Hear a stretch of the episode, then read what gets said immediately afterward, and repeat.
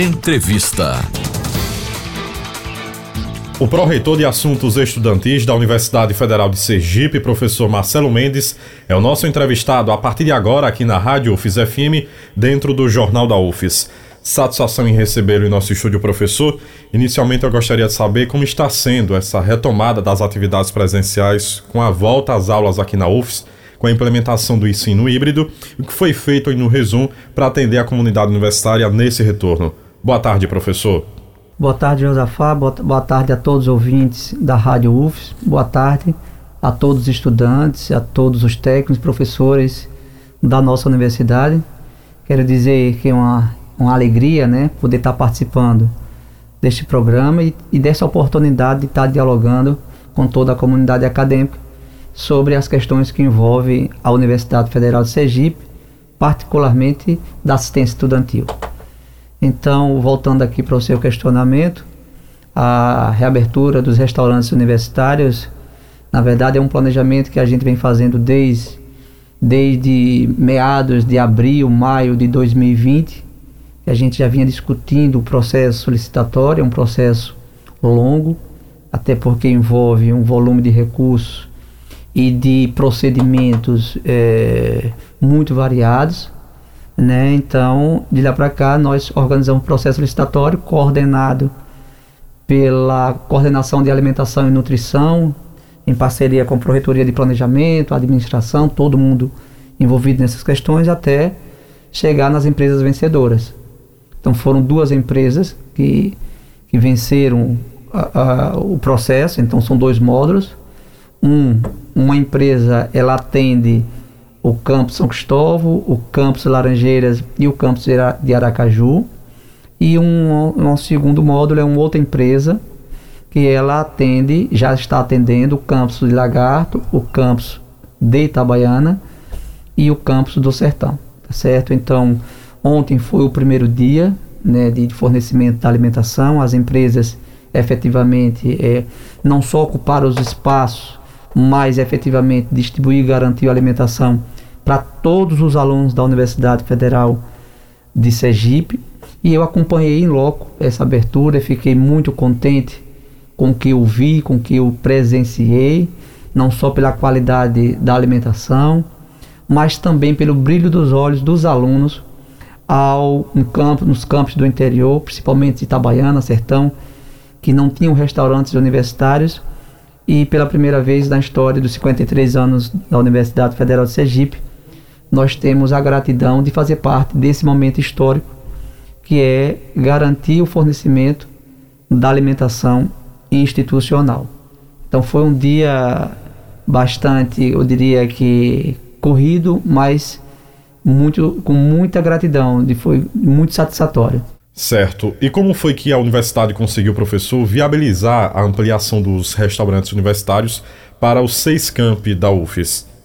Perfeito. Então eu quero apenas para destacar, já que estou dialogando com a comunidade acadêmica, que antes do fornecimento da alimentação, a primeira ação é construir as estruturas, que são os restaurantes universitários, para no segundo momento garantir a distribuição da alimentação. Então quero reconhecer aqui os esforços do ex-reitor, o magnífico professor Ângelo Antonioli, né, um cara também entusiasta né, nessa área estudantil, e nesse segundo momento, é, o magnífico reitor, o professor Walter, também que muito empenhado. Hoje a gente está numa fase, eu diria que de contenção de recursos em todo o serviço público, né? Então, no momento em que ele prioriza, né? Ele atende essa demanda da Proeste, dos alunos, e prioriza em garantir o fornecimento da alimentação, essa é uma tomada de decisão realmente da gestão que vale a pena a gente reconhecer, né? Então, é, é, essa questão ela realmente é, possibilita garantir o fornecimento da alimentação. Só para vocês terem ideia, vocês que estão nos ouvindo, no momento da normalidade, antes da pandemia, a produção diária de, de refeições era em média de 6 mil, 7 mil refeições diárias. 6 mil aproximadamente. Com a abertura dos novos restaurantes, essa produção ela vai sair de 6 para 9 mil refeições. Então, é, isso faz com que também um volume de recursos a mais sejam realmente direcionados para promover a garantia da alimentação. Mas o magnífico reitor, o professor Walter, muito atento às questões que foram apresentadas e entender que a alimentação institucional não só é um direito do aluno, principalmente de, de vulnerabilidade social, mas a alimentação institucional ela garante é, melhor, vamos dizer, a segurança alimentar e nutricional de todos os alunos. Mas para além da questão alimentar, no nosso entender também, na compreensão do magnífico reitor, o professor Walter, a presença dos restaurantes, a distribuição, a garantia da distribuição da alimentação, ela permite também, inclusive ou principalmente talvez nos campos do interior, a permanência do aluno no campus, na universidade. Ou seja, ele vai ter mais tempo destinado não só ao ensino, mas ele vai ter mais tempo destinado também por conta da presença do restaurante nos campos, é, de, se de, de, de dedicar-se um pouco mais do seu tempo para as questões da pesquisa, da extensão, do convívio social, da socialização, que isso é muito importante na universidade. Então, a presença dos restaurantes marca também esse outro olhar, que é, além de garantir a alimentação institucional, nutricional, garante, possibilita, inclusive, melhorar os indicadores acadêmicos. Essa é a nossa avaliação. Agora, professor, diante desse cenário da pandemia da Covid-19 e os protocolos sanitários que são seguidos à risca, o que a universidade fez de adaptação, de adequações de espaços, de estrutura física para reabrir espaços? Como resumo, professor? Perfeito. Então, é muito boa a sua pergunta, Josafá. A primeira coisa que, que ao organizarmos o processo licitatório era também pensarmos de que forma a gente iria retornar do ponto de vista da biossegurança.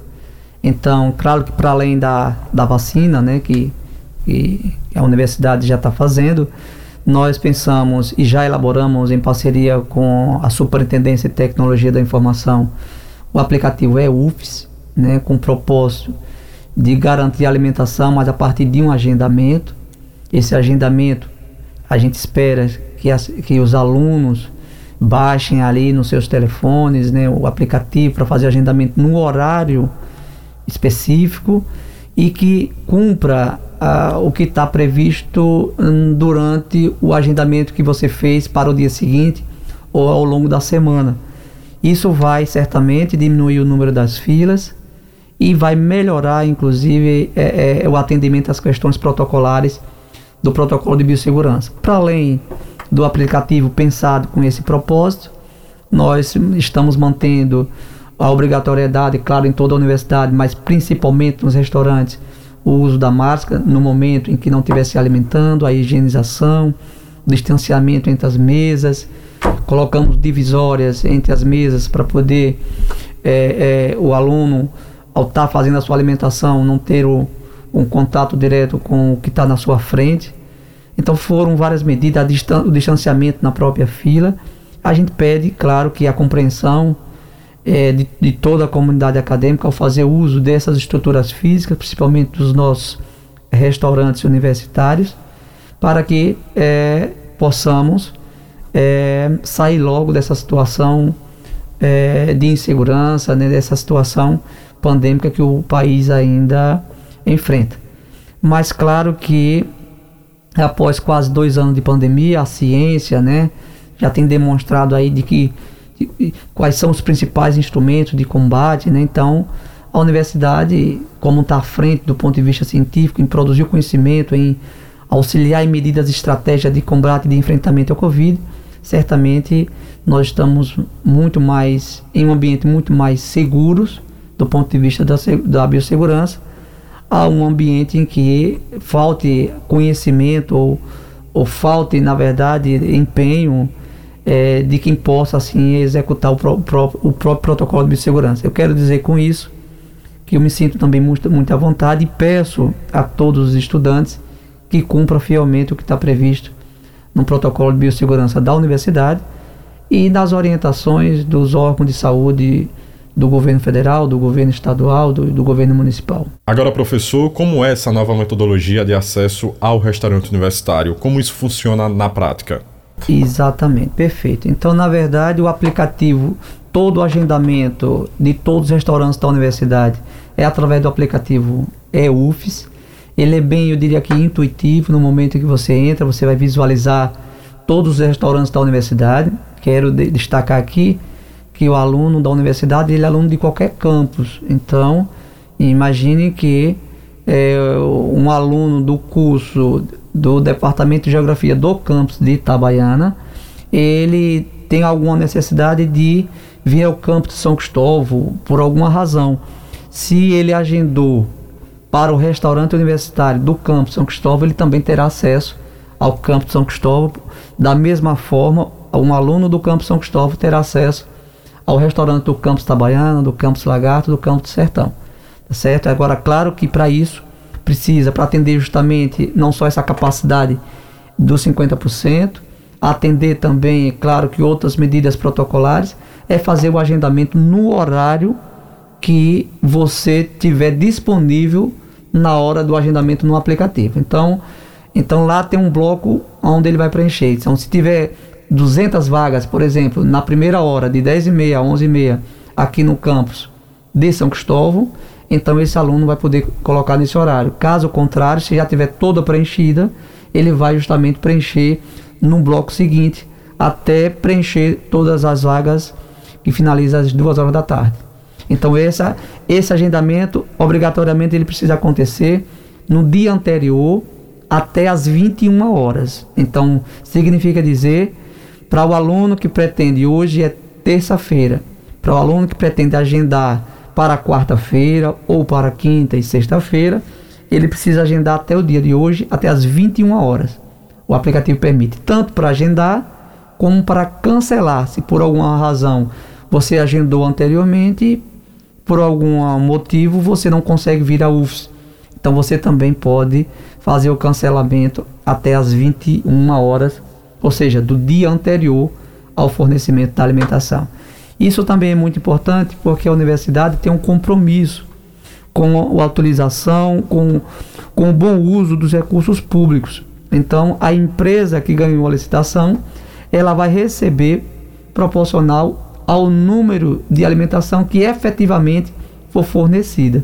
Então, se o aluno agendou e a gente tem, só dando um exemplo, 100 refeições agendadas, a gente precisa pagar o equivalente à empresa. Então isso é para evitar desperdício, para evitar inclusive o mau uso do próprio recurso público. E nesse sentido, mais uma vez, eu peço que a compreensão de todos os estudantes, de todos os usuários dos restaurantes universitários da nossa universidade. Falando ainda de mudanças, professor, no final do ano passado, a UFES, através da Pró-Reitoria de Assuntos Estudantis, anunciou alterações aí na forma de acesso dos alunos aos auxílios e às bolsas da Proeste e da assistência estudantil. O que foi que aconteceu e por que essas alterações?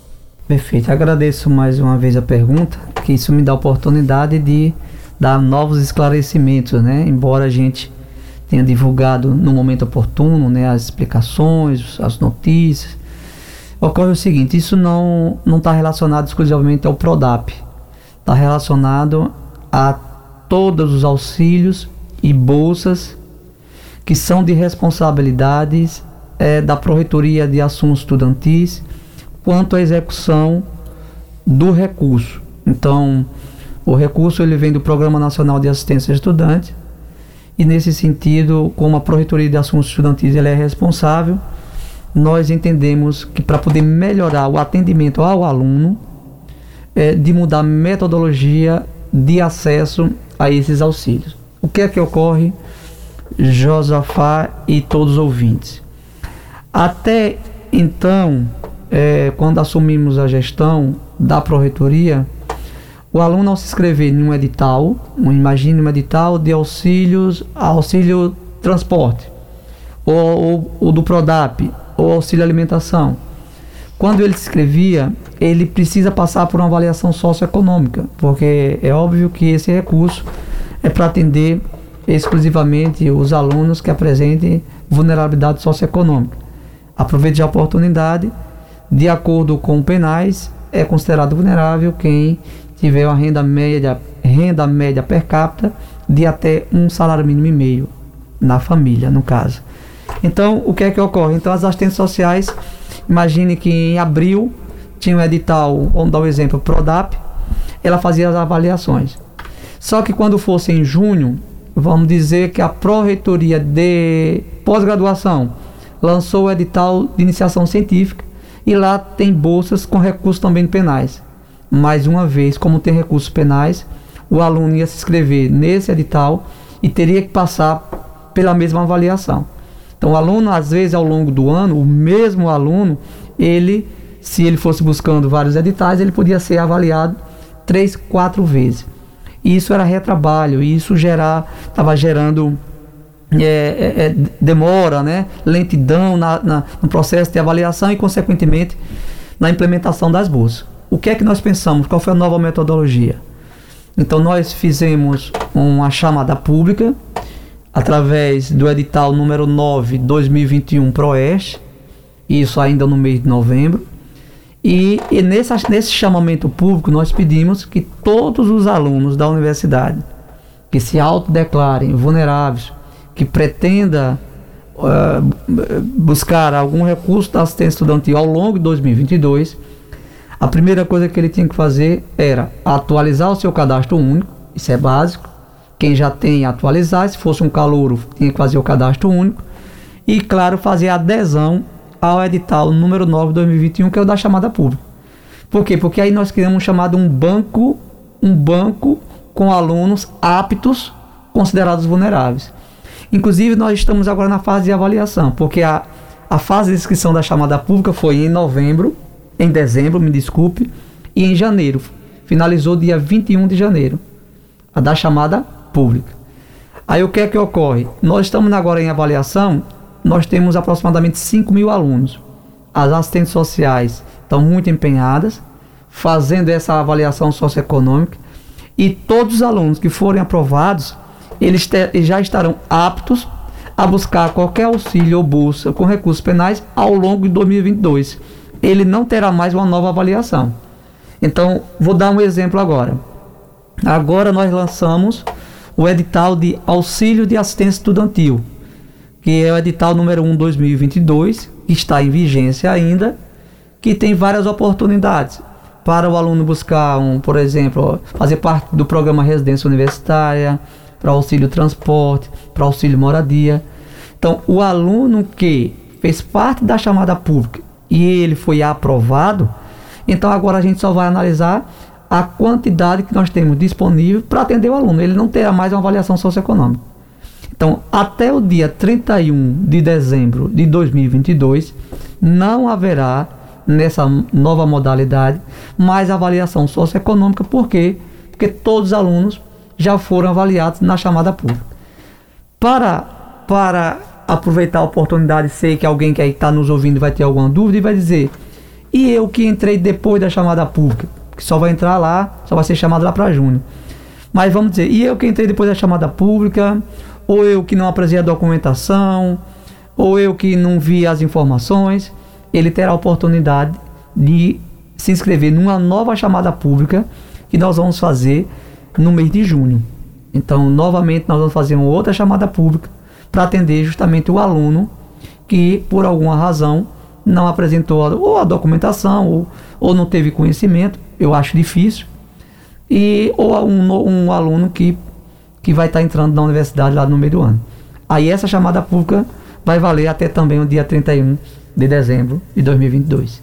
Então, só para completar, o aluno que já fez parte da chamada pública e ele foi apto, claro que ele não vai precisar se inscrever novamente na nova chamada pública que vai existir provavelmente no mês de junho. Só uma última questão, professor. A gente lembra que estão abertas as inscrições para o programa de Bolsa Permanência. O que é exatamente esse programa a quem atende, professor? Esse é para atender alunos com bolsa, alunos de origem indígena e quilombola.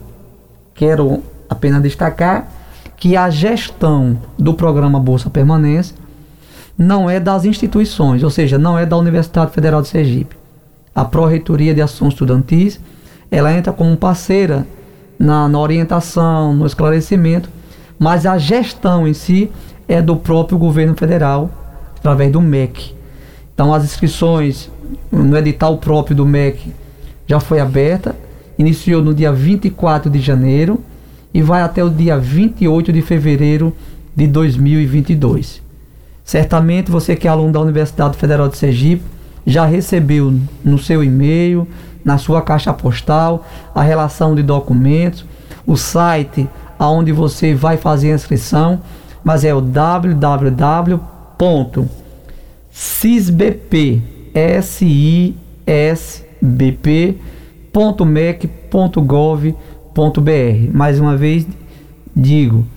o site para fazer inscrição é o www.cisbp.mec.gov.br.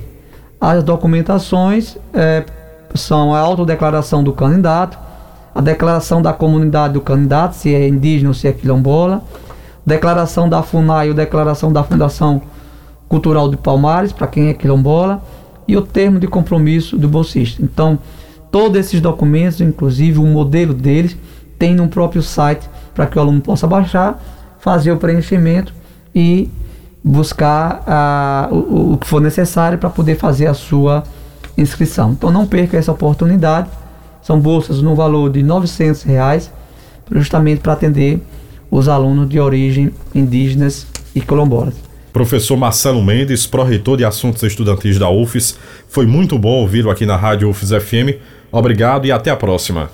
Então eu agradeço, José, a oportunidade e a Pró-Reitoria de Assuntos Estudantis coloca à disposição sempre que for necessário para esclarecer, tirar dúvidas da nossa comunidade, principalmente a comunidade discente. E desejo aqui a todos os discentes um bom início né, de um ano letivo, de muito sucesso, de muito empenho, de muita dedicação e também de muita responsabilidade em relação às circunstâncias de momento que todos nós estamos vivendo né, diante da pandemia né, e de, de, de todas as consequências que o vírus pode gerar para a nossa sociedade. Mas após dois anos, mais uma vez digo, após dois anos de pandemia, entendo que a comunidade também já tem conhecimento, expertise para poder saber de alguma forma é, as estratégias de enfrentamento e de combate a essa pandemia que a sociedade está enfrentando. Então, boa tarde a todos e agradeço a todos os servidores também da Proreitoria de Assuntos Estudantis e do setor de assistência estudantil dos campos que tem feito também um excelente trabalho.